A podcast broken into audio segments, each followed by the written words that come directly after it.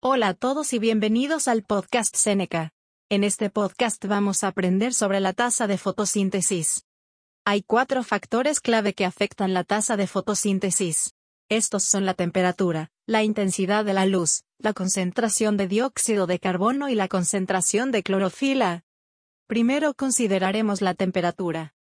Aumentar la temperatura aumenta la tasa de fotosíntesis porque esto proporciona más energía. Sin embargo, si la temperatura aumenta por encima de los 45 grados, las enzimas que catalizan, aceleran, la reacción comienzan a desnaturalizarse y ya no funcionan. Esto hace que la velocidad de la reacción caiga bruscamente hasta que se detenga por completo. Luego, es importante aprender sobre la intensidad de la luz.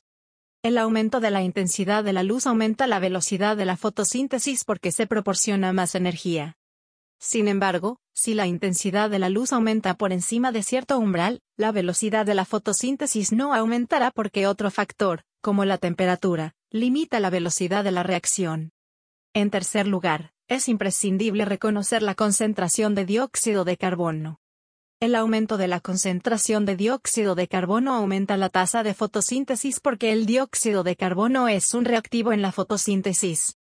Sin embargo, por encima de cierto umbral, los aumentos adicionales en la concentración de dióxido de carbono no incrementará la tasa de fotosíntesis, porque otro factor, como la intensidad de la luz, limita la velocidad de reacción. Por último, la concentración de clorofila también afecta la tasa de fotosíntesis porque, la alta concentración de clorofila produce una alta tasa de fotosíntesis.